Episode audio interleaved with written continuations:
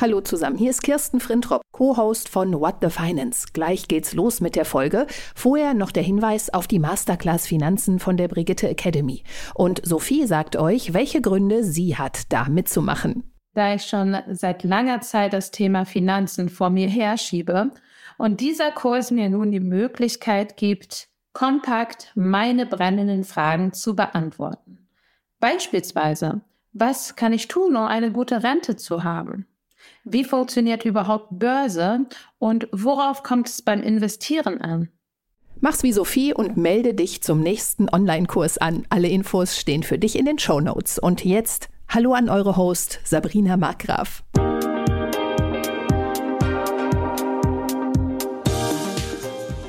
Herzlich willkommen zu einer neuen Folge von What the Finance. In 2021 haben sich über 350.000 Paare das Ja-Wort gegeben. Und wer denkt an einem so schönen Tag schon daran, dass die Ehe vielleicht nicht halten könnte? Und dennoch, die Statistik sagt leider etwas anderes. Fast 40 Prozent der Ehen werden wieder geschieden. Es macht also durchaus Sinn, den Fall der Trennung in der Partnerschaft auch mal durchzuspielen und am besten in den guten Zeiten. Deshalb sprechen wir heute über den Ehevertrag. Was regelt das Gesetz? Was kann ich darüber hinaus festhalten? Und für wen ist ein Ehevertrag überhaupt sinnvoll oder vielleicht sogar notwendig? Die Antworten auf die vielen Fragen gibt jetzt Dr. Ilka Heige. Sie ist Rechtsanwältin und Notarin, Partnerin bei Gömann Rechtsanwälte hier in Frankfurt. Und ich sage herzlich willkommen, liebe Ilka. Vielen Dank für deine Zeit. Grüß dich, Sabrina, sehr gerne. Ilka, ich habe dich kurz vorgestellt, aber erklär noch mal, was machst du genau? Ich äh, bin, wie du schon gesagt hast, Rechtsanwältin und Notarin, ähm, habe lange im Fokus als Anwältin im Bankrechtsbereich gearbeitet und bin seit, ähm, oh Gott, 10, 15 Jahren, äh, irgendwas dazwischen, ähm, Notarin und habe im Notariat relativ viel auch mit Eheverträgen zu tun, aber natürlich auch mit ganz vielen anderen Verträgen, die beurkundet werden müssen nach dem Gesetz. Wann kommen denn die Ehepaare zu dir, um einen Ehevertrag von dir beurkunden zu lassen. Ist das schon in Krisenzeiten oder? Also die meisten kommen tatsächlich vor der Ehe, manche aus eigenem Antrieb, einige aus Antrieb der Eltern. Ähm, es gibt aber auch Fälle, in denen die Paare sage ich mal, vorbeugen wollen einer Situation, die sie absehen können und schon verheiratet sind und sich Gedanken darüber machen, wie sie es jetzt noch im halbwegs Guten regeln können. Und das ist ja eigentlich die beste Situation, der beste aller Fälle. Also worüber spreche ich beim Thema Geld mit meinem Partner, mit meiner Partnerin vor der Eheschließung auf jeden Fall? Was sollte da auf den Tisch kommen? Also ich weiß nicht, ob man so aufs Geld runterbrechen kann, aber es gibt ein paar Aspekte, über die man sprechen sollte, weil sie dann auf das Geld hinauslaufen, sage ich jetzt mhm. mal. Also immer wichtig ist, dass man gemeinsame Ziele und Inhalte der Ehe ein bisschen überlegt und abstimmt. Ähm, erstmal, wer wird arbeiten? Werden beide arbeiten? Wie ist die berufliche Perspektive? Die kann ja durchaus unterschiedlich sein. Wer kümmert sich um den Haushalt? Ganz beliebtes Thema. ähm, ähm, Kann man Vermögen? das festhalten? Äh, man sollte sich so ein bisschen überlegen, wie es denn gemacht wird. Also mhm. wir haben eine Spülmaschine angeschafft, um dieses Thema zumindest in einem Teilbereich äh, von Anfang an zu regeln. Wichtig ist auch, ähm, wer besitzt welches Vermögen, was ist vielleicht noch zu erwarten. Manchmal gibt es ein Familienunternehmen oder ein Unternehmen in deiner Familie. Das sind sicherlich Punkte, die wichtig sind. Dann ganz wichtig Kinderwunsch und natürlich auch die Frage, wer kümmert sich dann um die Kinder und möglicherweise auch um betreuungsbedürftige Eltern und Großeltern. Und wenn man das alles zusammen hat, dann hat man so eine Grundlage dessen, wie sich was finanziell dann auch entwickeln könnte nach der Vorstellung, die man hat. Und das ist der Zeitpunkt, wo man dann drüber nachdenkt, ähm, braucht man eine Regelung oder reicht einem das, was das Gesetz sowieso vorsieht? Ich finde, das ist eine ganz schöne Menge, an die ich da denken sollte und muss. Und du hast völlig recht, es geht da nicht um Geld, sondern es geht auch um ganz rudimentäre Dinge, die aber letztendlich auf finanzielle, würde ich mal sagen, Konsequenzen hinauslaufen. Ähm, sollte ich bei der Eheschließung festhalten, auch ohne Vertrag, wer wie viel in die Ehe eingebracht hat. Also bei uns war es so, wir hatten beide nicht viel Vermögen. Dann dachten wir, na gut, das, ähm, das kriegen wir auch so hin. Was ist, wenn beide ähnlich wenig oder viel mitbringen und ähnlich verdienen? Also ich würde das gar nicht mal mit nicht wenig oder viel, ähm, ganz unabhängig auch schon vor der Ehe, lebt man ja meistens zusammen, ist es total wichtig zu wissen, wer hat was mitgebracht und wer hat was eingebracht. Ähm, weil wenn man sich irgendwann trennt, dann heißt es, nein, das ist mein Fernseher, nein, das ist insbesondere mein äh, Chagall, der dort hängt. Also sind ja auch viele Sachen, die emotionalen Wert haben, das darf man mhm. nicht vergessen. Deshalb ja, es ist immer wichtig zu wissen, wer was eingebracht hat und ähm, wer auch was tatsächlich erworben hat, gerade vor der Ehe. Ähm, das erleichtert es, für den Fall der Trennung. Wenn man sich nicht trennt, dann braucht man das alles nicht. Aber es ist relativ mühsam nach, ich bin jetzt, äh, keine Ahnung, über 20 Jahre verheiratet. Ich wüsste es nicht mehr auswendig, das gebe ich offen zu. Ähm, und deshalb macht das Sinn, aber um alle zu beruhigen, es macht kaum einer. Also man befindet sich in bester Gesellschaft, wenn man es nicht macht, aber es ist durchaus überlegenswert, gerade natürlich, wenn Vermögenswerte da sind, wo man nachher darüber streiten kann, wem die jetzt waren oder wer die geschenkt bekommen oder sonst wie bekommen oder in die Ehe eingebracht hat. Mhm. Ich habe nochmal nachgeschaut, ähm, auch aufgrund unseres Vorgesprächs. Die Ehe hat ja einen ganz hohen Stellenwert in Deutschland, ist sogar im Grundgesetz geregelt. Ehe und Familie stehen unter einem besonderen Schutz der staatlichen Ordnung. Das heißt, was regelt denn das Gesetz automatisch für Ehepaare?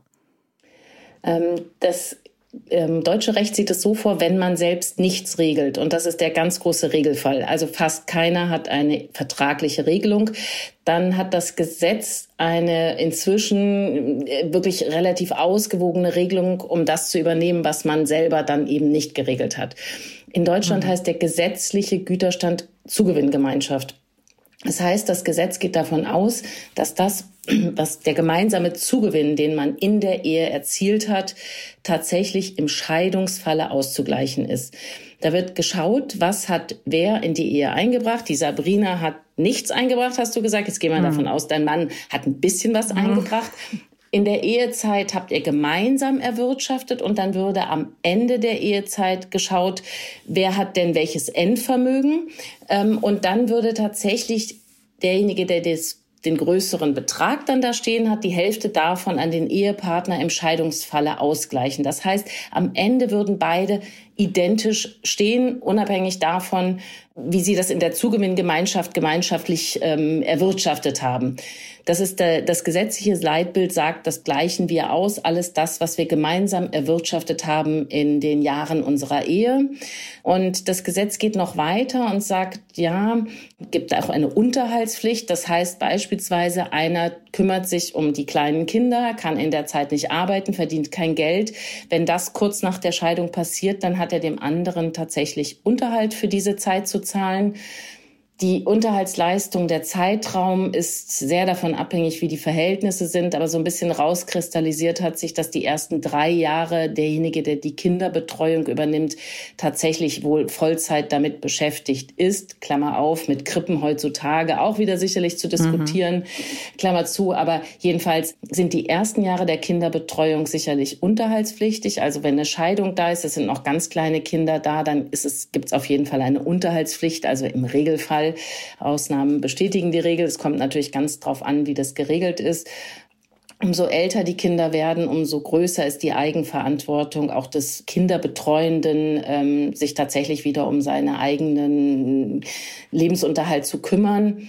Ähm, und was ganz wichtig ist, was viele vergessen, es gibt auch einen Versorgungsausgleich. Gerade in den Zeiten der Kinderbetreuung wird ja die Person, die nicht oder weniger arbeitet, sicherlich auch später geringere Rentenanwartschaften haben. Und auch diese Anwartschaften werden vom Gesetz schlicht ausgeglichen. Also es wird geschaut, was hat Person A, was hat Person B. Und dann wird für beide ein Mittel gebildet, damit beide am Ende für den Zeitraum der Ehe, nur für diesen Zeitraum, tatsächlich auch die gleichen Versorgungsansprüche haben, um auszugleichen, was eben möglicherweise an an weniger bei einer Person ist, aus Betreuungszeiten. Das können ja auch die Betreuung der Eltern, der Schwiegereltern sein. Alles dies soll vom gesetzlichen Leitbild ausgeglichen werden. Und nochmal zum Verständnis, das gilt nur für verheiratete Paare. Das heißt, wenn ich in einer eheähnlichen Lebensgemeinschaft oder Partnerschaft lebe, dann gelten diese Dinge nicht, weil auch unverheiratete Paare haben ja Kinder, habe ich mir sagen lassen. Ja, ähm, das ist tatsächlich so, dieser Artikel 6, den du vorhin zitiert hast. Ähm, das Grundgesetz schützt tatsächlich die Ehe in besonderem Maße. Ähm, da gibt es noch ein paar andere Punkte, aber ganz wichtig ist tatsächlich, dass diese Regelung, auf die können sich nur verheiratete Ehepaare verlassen. Inzwischen ist dann äh, egal, ob das männlich, weiblich und so weiter, mhm. aber dieser Hoch, dieser, also dieser Akt der, der Eingehung der Ehe, das ist das Grundlegende dafür, dass man sich auf dieses Gesetz verlassen kann. Und wenn man das nicht hat, dann kann man sich eben auch nicht darauf verlassen. Dann sollte man tatsächlich drüber nachdenken, eine andere Regelung zu treffen. Das heißt, die gibt es auch. Es gibt die Möglichkeit, eine Regelung für sich vertraglich zu finden, ähm, ohne dass man verheiratet ist, in die Richtung gehen. Man kann das sicherlich auch ganz adaptieren, das gesetzliche System, aber man muss es dann tatsächlich vertraglich regeln. Es gilt nicht automatisch wie bei verheirateten Paaren. Ich finde, das hört sich alles schon sehr durchdacht an. Klar, es gibt eben diesen gesetzlichen Rahmen, der, wo du sagst, das ist auch die Regel. Die meisten verlassen sich drauf. Was oder wie sollte ich denn vielleicht zusätzlich etwas im Ehevertrag absichern oder regeln, damit im Falle einer Scheidung alles fair aufgeteilt wird? Ähm, bei, der, bei dem Ehevertrag, wenn man einen macht, muss man sich immer erstmal überlegen, brauche ich überhaupt einen Ehevertrag? Ähm, wenn ich mich scheiden lasse, dann gilt, wenn ich nichts weiter geregelt hat, ja das, was ich gesagt habe. Das heißt, es gibt einen Zugewinnausgleich, Unterhalt und einen Versorgungsausgleich. Das heißt, wenn ich mit dieser Regelung nicht einverstanden bin, weil ich sie nicht möchte, aus welchen Gründen auch immer, dann muss ich eigentlich was regeln, damit es nicht Anwendung findet.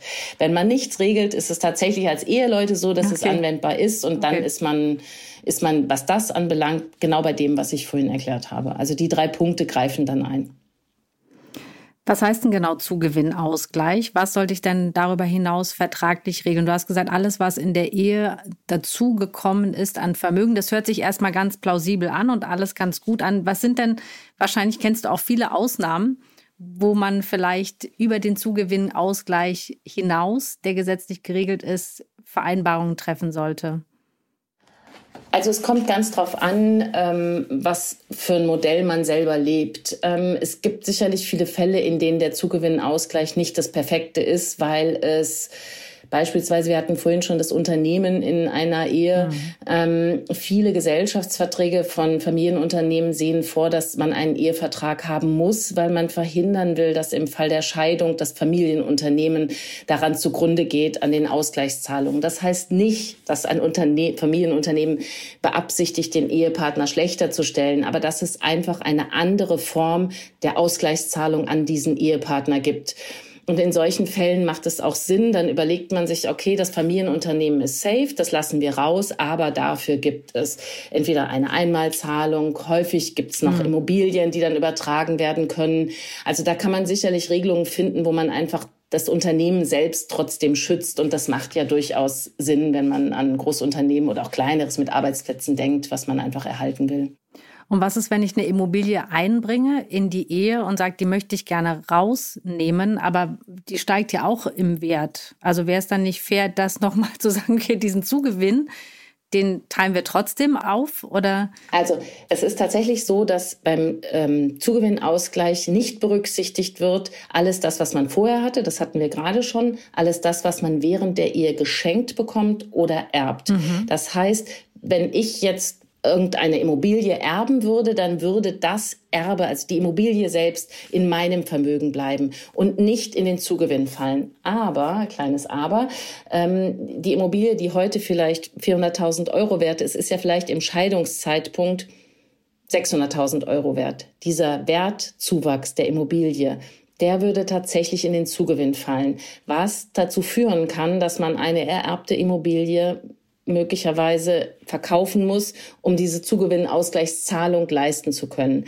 Und das ist ein ganz beliebter Punkt bei einer Regelung. Da sagt man, im Grunde bleiben wir beim Zugewinn, aber für das, was an Wertzuwachs, Verschenkungen oder ererbte Sachen da ist, dafür gibt es einen Ausgleich. Das ist zum Beispiel eine ganz gängige Redung. Das nennen wir den modifizierten Zugewinnausgleich, dass man über sowas eine Regelung trifft. Aber wenn beide ungefähr dasselbe zu erwarten haben, kann man sich auch fragen, ob man es dann braucht. Aber da kann man sicherlich drüber nachdenken, ob in solchen Fällen ein Ehevertrag nicht doch sinnvoll ist. Ist das dann, du sprichst über Immobilie, das ist natürlich schwer, die zu liquidieren, beziehungsweise würde man sie dann halt vielleicht verlieren, wenn man den Partner oder die Partnerin nicht auszahlen kann. Ähm, wie ist das dann aber auch sonst mit anderen Vermögenswerten? Also auch Aktien steigen im Wert im besten Falle in den Zeiten der Ehe.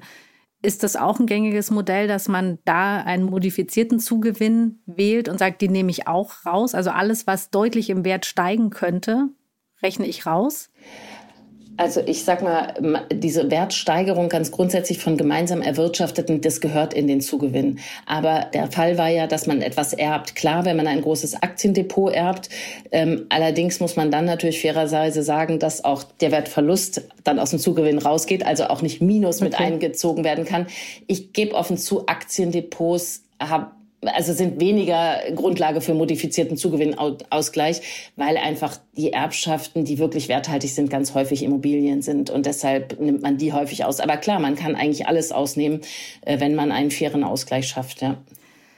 Wenn du hast gesagt, man kann ganz viel vor, also festhalten, wenn man ähm, die Ehe schließt. Und dazu zählt eben zum Beispiel auch, ähm, wie soll unsere Familie aussehen? Also Kinderwunsch und so weiter. Du hast es vorhin schon angesprochen. Also wenn man jetzt zum Beispiel Erziehungszeit reinnimmt, wenn Kinder kommen, tritt aber doch ein einer von beiden häufig kürzer und das für länger, nicht nur für die Zeit der ersten drei Jahre. Vielleicht, ich meine, wenn man drei Kinder hat, dann dauert das vielleicht noch länger, wo man beruflich raus ist und wer weiß, ob man dann tatsächlich nochmal auf das Level kommt des Partners vom Gehalt.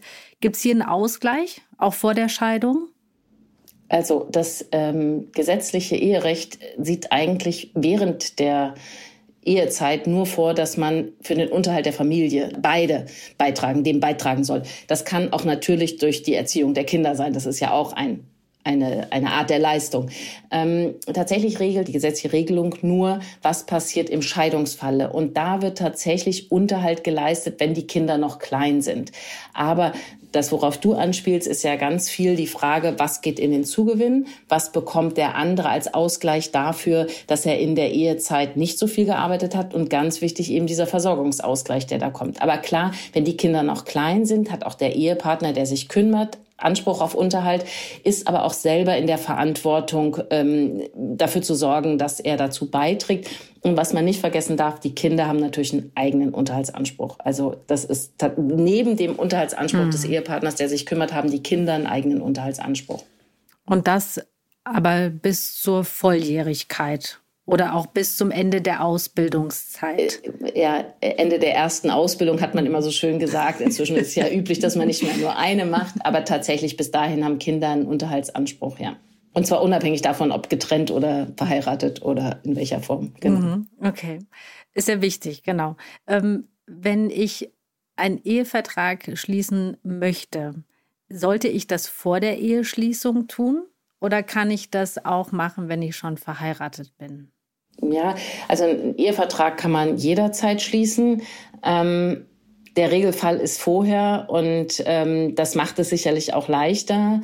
Aber man hat natürlich nach ein paar Ehejahren vielleicht ein bisschen mehr Kenntnis, wie sich die Ehe wirklich entwickelt. Deshalb ist es durchaus ein Punkt, ähm, darüber nachzudenken. Naja, ich meine jetzt mal auch, vielleicht ist ja jemand, also ich sage jetzt mal der Klassiker, der das Familienoberhaupt, das Männliche sagt, ich möchte, dass meine Frau zu Hause sich um die Kinder kümmert und abends ähm, Küche und so weiter. Das ist ja was ein Lebensmodell, was man vielleicht nicht von Anfang an vorhatte. Und dann ist es schon durchaus zu überlegen, ob man eine Regelung trifft für den Fall, dass es anders läuft.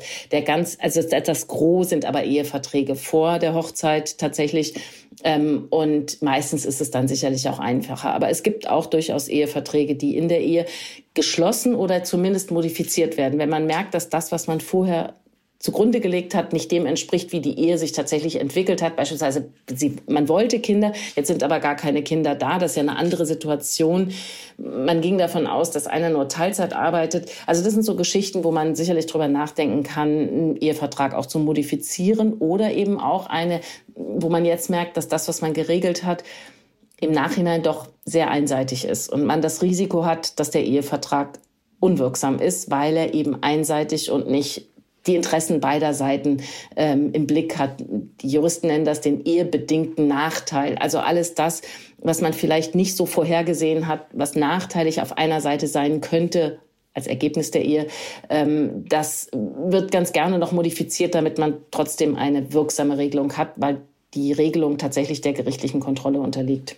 Da waren noch ein paar Punkte dabei, die ich gerne noch mal vertiefen möchte. Also zum einen, also es gibt nicht einen grundsätzlichen, grundsätzlichen Turnus, den du empfehlen würdest, okay, alle fünf Jahre sollte ich mir den Ehevertrag mal anschauen und dann gucken, ob das noch stimmt und dann eventuell modifizieren, sondern eher, wenn sich die, vielleicht die, die Lebensplanung verändert, die ich im Ehevertrag festgehalten habe, dass ich dann noch mal zurückschaue also dann in jedem Fall.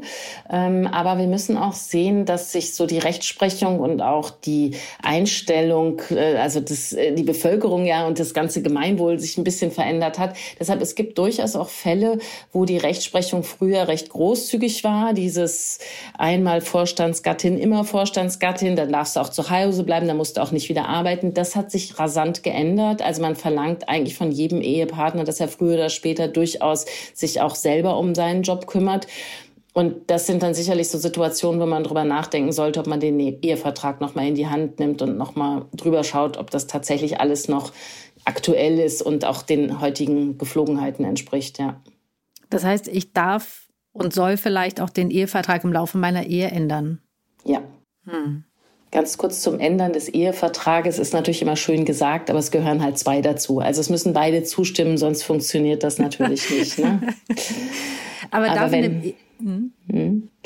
wenn man dann irgendwann feststellt, dass es so sehr einseitig ist, ja immer die Frage, bin ich an den dann trotzdem gebunden, auch wenn ich das gar nicht mehr will. Der Ehevertrag kommt ja immer im Scheidungszeitpunkt zum mhm. Tragen. Und dann ähm, kommt häufig die Frage auf, ist der anfechtbar, ist der dauerhaft gültig? Ja, auch ein Ehevertrag ist anfechtbar. Ähm, das Anfechtungsrecht hat allerdings gewisse Voraussetzungen bei uns. Es muss ein Irrtum vorliegen oder eine Täuschung oder eine Drohung. Bestimmte Fristen müssen eingehalten werden. Aber im Scheidungsfall wird jedes Gericht sowieso prüfen, ist denn dieser Vertrag, wie er geschlossen wurde, damals und auch heute noch tatsächlich ausgeglichen und ausgewogen. Ähm, und wenn das Gericht zu dem Ergebnis kommt, dass das nicht, dass dem nicht der Fall ist, dann wird dieser, dieser Ehevertrag auch nicht in voller Gänze zur Erfüllung kommen. Aber da gibt es natürlich Unterschiede. Die klare Gütertrennung ist ja nochmal ein weit größerer Schritt weg von der gesetzlichen Regelung, als es beispielsweise eine modifizierte äh, Zugewinngemeinschaft. Mhm. Deshalb muss man immer genau schauen, was an dem Vertrag ist wirksam, was ist heute wirksam, was war damals wirksam und was ist eine faire Regelung. Wobei man trotzdem sagen muss, muss, dass man natürlich auch da viel an Vertragsfreiheit hat. Also es ist nicht so, dass der Gesetzgeber einem vorschreibt, wie ein Ehevertrag ähm, zu sein hat. Er setzt dem Ganzen nur Grenzen dar, wo eben eine Person benachteiligt wird und aus einer Drucksituation oder dergleichen gehandelt hat. Das heißt, grundsätzlich darf ich alles in den Ehevertrag reinschreiben und im Ehevertrag festhalten. Es muss aber im rechtlichen Rahmen sein. Ja, und das wird man gerade, also vielleicht ganz kurz, der Ehevertrag, weil es eben so eine tiefgreifende Geschichte ist, der ist in Deutschland zu beurkunden. Das heißt, das ist ein wichtiger Vertrag, der von einem Notar ähm, entwickelt, mit den Ehepaaren gemeinsam entwickelt wird und dann auch tatsächlich beurkundet wird, wie in Deutschland alle vom Gesetzgeber für besonders wichtig und tiefgreifend empfundenen Verträgen.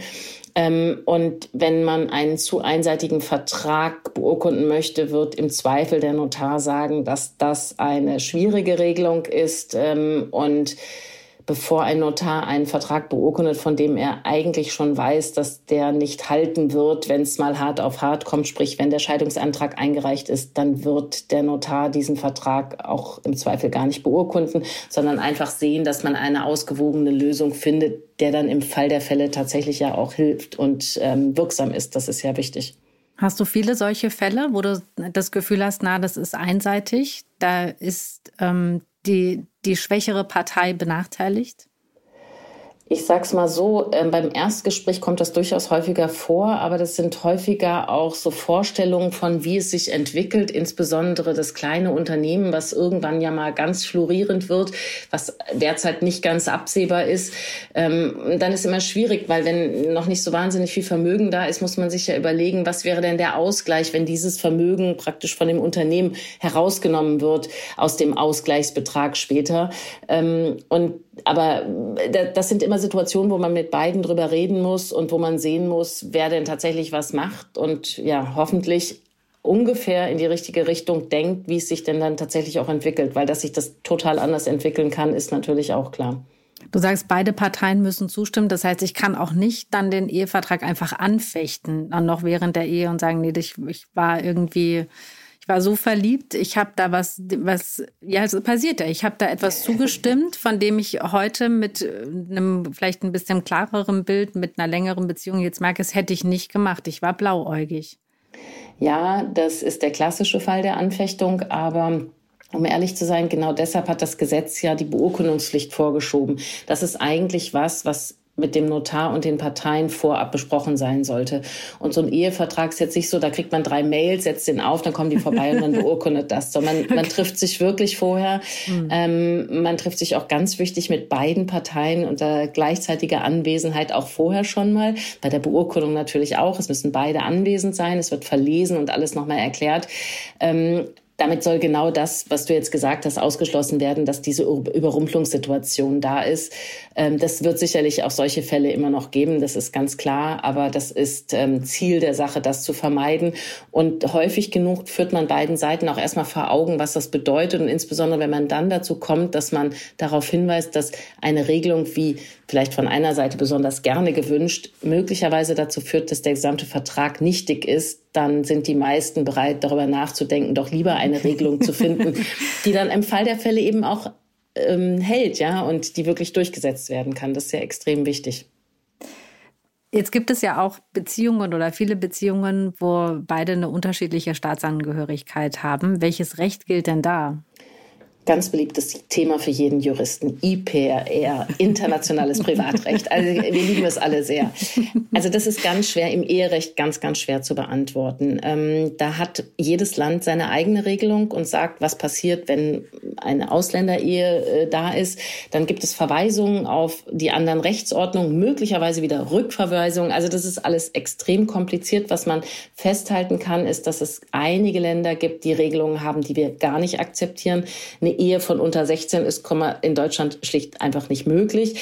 Ähm, Ganz viele Regelungen sind aus unserer Sicht auch verfassungswidrig. Viele andere Länder aber sagen, das, was andere Rechtsordnungen vorschreiben, interessiert uns überhaupt nicht. Also da muss man immer sehr genau schauen, welche Länder sind betroffen und wie sind die Wechselwirkungen. Was das Gute ist, Europa hat ja auch gute Regelungen für alle Menschen. Mhm. Ähm, in Europa ist es tatsächlich möglich, dass man sich auf ein Eherecht einigt und das kann das Eherecht des das, ähm, da, wo man seinen gewöhnlichen Aufenthalt hat oder einer der Eheleute reicht sogar, das kann dieses Land sein und das kann auch das Heimatland eines jeden, also des einen und des anderen Ehepartners. Also im Worst Case hat man vier Möglichkeiten der Rechtswahl, also vier unterschiedliche Länder, die da eine Rolle spielen und kann sagen, unter dieses äh, Eherecht würde ich gerne fallen. Das Problem ist, dass man eine abschließende Beurteilung der Unterschiede sicherlich von kaum einem Notar bekommt, weil wir ja doch sehr auf das Land fokussiert sind. Mhm. Und es gibt Rechtsordnungen, die sehr ähnlich sind, aber da wird man möglicherweise vier Notare in dem Fall fragen müssen oder Anwälte, äh, um zu erfahren, was denn wirklich da das aus der Sicht der Eheleute beste Eherecht ist. Aus deiner doch lange Jahren Erfahrung erleichtert ein Ehevertrag den ja dann traurigen Fall der Scheidung, dass man sich weniger streitet? Das Gute ist ja aus meiner Sicht, ich bekomme die Scheidung meistens nicht mit, um das mal vorwegzunehmen. ähm, ich würde mal sagen, es kommen ganz viele Leute mit der Vorstellung, wir hätten gerne einen Ehevertrag, die eigentlich gar nicht genau wissen, was äh, das Gesetz schon bietet. Deshalb, äh, ganz viele gehen beglückt nach Hause und sagen, eigentlich brauchen wir gar keinen Ehevertrag. Wo mhm. ich aber immer dazu sage, überlegt euch, ob es vielleicht anders nochmal kommen kann.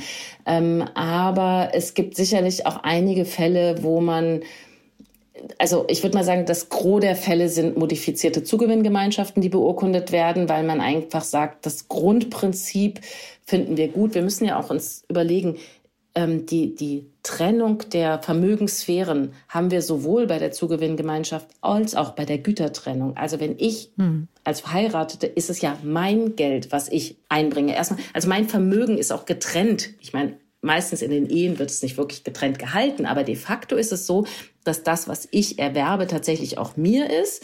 Und ähm, nur für den Fall der Scheidung wird das getrennt. Und das ist genau dasselbe bei der Gütertrennung. Jeder hat sein Vermögen, übrigens hat jeder auch seine Schulden. Das ist ganz wichtig. Nur weil ich verheiratet bin, hafte ich nicht für die Schulden meines Ehepartners. Es sei denn, ich habe den Darlehensvertrag mit unterschrieben. Aber es gibt keine Sippenhaft bei Schulden, sondern jeder seins, sein Vermögen und seine Schulden. Bei der Gütertrennung ist es dann aber so, dass im Scheidungsfalle ist bei dieser ganz knallharten Trennung bleibt. Und das sieht die Zugewinngemeinschaft eben anders. Aber tatsächlich erst im Falle der Scheidung. Da versucht man das, was die Ehezeit ausgemacht hat, auszugleichen. Das ist so. Und das ist für viele durchaus ein ganz sinniger Ansatz. Längst nicht für alle. Aber viele sind nach der Beratung doch der Meinung, dass das eine ganz faire Lösung ist. Einige sagen, ja, aber beim Versorgungsausgleich müssen wir noch ein bisschen was regeln. Beim Unterhaltsausgleich regeln wir ein bisschen was. Manche nehmen auch bestimmte Sachen aus dem Zugewinnausgleich raus. Das ist auch alles in Ordnung, wenn alle wissen, worauf sie sich einlassen und damit einverstanden sind und einfach eine faire Regelung gefunden wird, aber eben auch eine, die die Eigenverantwortung der Ehepartner ein bisschen im Blick hat. Und das hat der BGH auch ganz klar gestärkt. Also man kann nicht sagen, also ich war jetzt immer verheiratet, verheiratet und habe immer zu Hause auf dem Sofa gesessen, jetzt mal überspitzt gesagt. und das hätte ich gerne auch zukünftig so. Das kann man sicherlich machen, aber der Geldfluss ist dann doch sehr eingeschränkt inzwischen, ja. Aber es ist so ein bisschen Pick and Mix. Also der Gesetzgeber hat da schon eine gute Lösung und ich kann dann noch modifizieren an der einen oder anderen Stelle. Und ich merke auch, dass es natürlich keine Lösung für alle gibt. Aber wenn wir das nochmal zusammenfassen, wie sieht denn deiner Meinung nach eine gute Regelung zur Ehe aus? Also um ganz ehrlich zu sein, eine gute Regelung zur Ehe hält das Gesetz vor.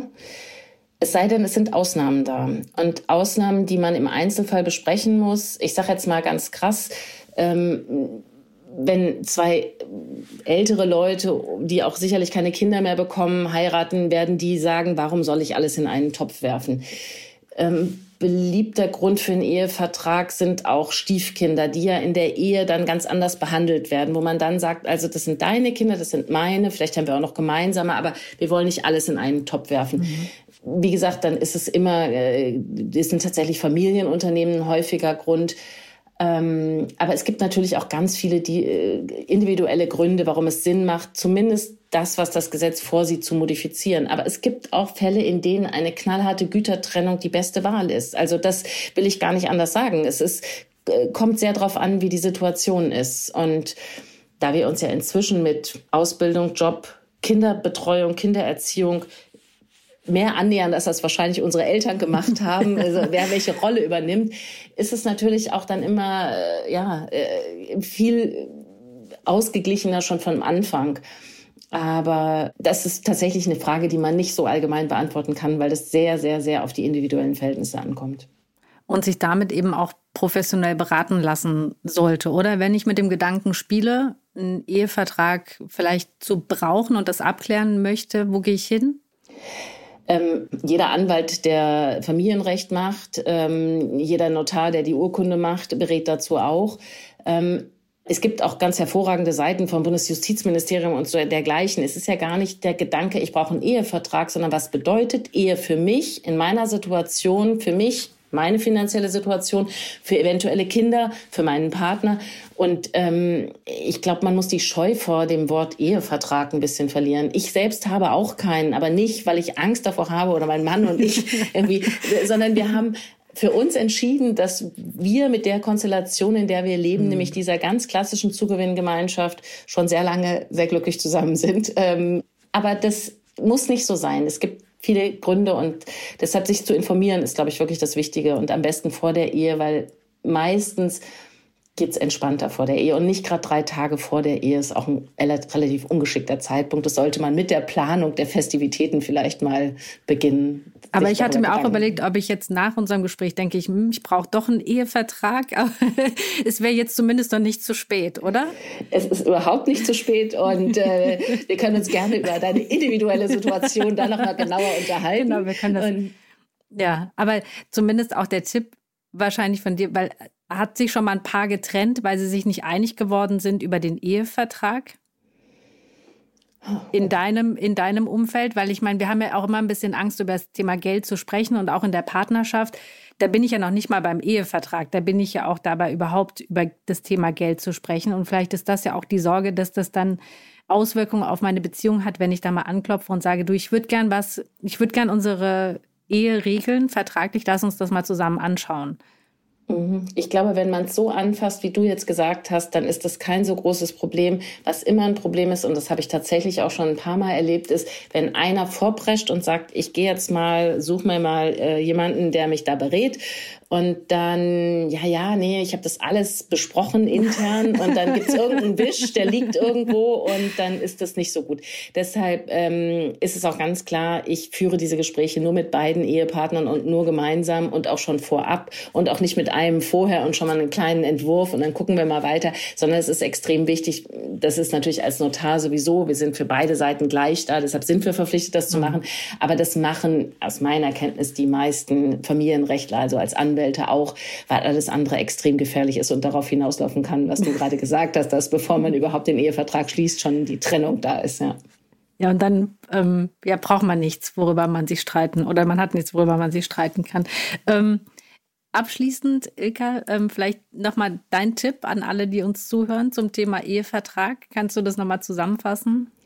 Also ich würde erstens mal ähm, diesen, diese Angst vor dem Ehevertrag und sich überhaupt damit auseinanderzusetzen ad acta legen. Es ist überhaupt kein schwieriges, kein schlimmes Thema, sondern ganz im Gegenteil ein extrem wichtiges Thema. In vielen Fällen wird sich herausstellen, dass ein Ehevertrag, wenn man erstmal weiß, was das, das Gesetz, was kann man regeln, ähm, gar nicht nötig ist, aber man sollte es wissen, wie man viele andere Dinge wie Testament, Vorsorge, Vollmacht, diese ganzen hübschen Themen, die einen da so begleiten, einfach wissen sollte, damit man weiß, worauf man sich einlässt. Aber äh, im Grunde ist das Gesetz hat schon großen Schutz für die, die nichts machen. Und die sind auch steuerlich in vielen Hinsichten wirklich besser gestellt als Leute, die in der Gütertrennung leben. Also von dem her, das ist schon ein, ähm, eine ausgewogene Regelung, aber trotzdem sollte man sich informieren, damit man weiß, worüber man redet und wie man zusammen wohnt. Und das ist wichtig. Eka, ganz herzlichen Dank für deine Zeit. Und ich, ähm, ich werde jetzt nochmal nachdenken, aber ich glaube, es kann bei mir auch alles so bleiben, wie es ist. Wir machen das nochmal in Ruhe, ja? Danke dir. Sehr, sehr gerne. Danke dir. Und in diesem Sinne, hört weiter unseren Podcast. Wir freuen uns, wenn ihr uns abonniert und wir sagen Tschüss, bis zum nächsten Mal. Tschüss.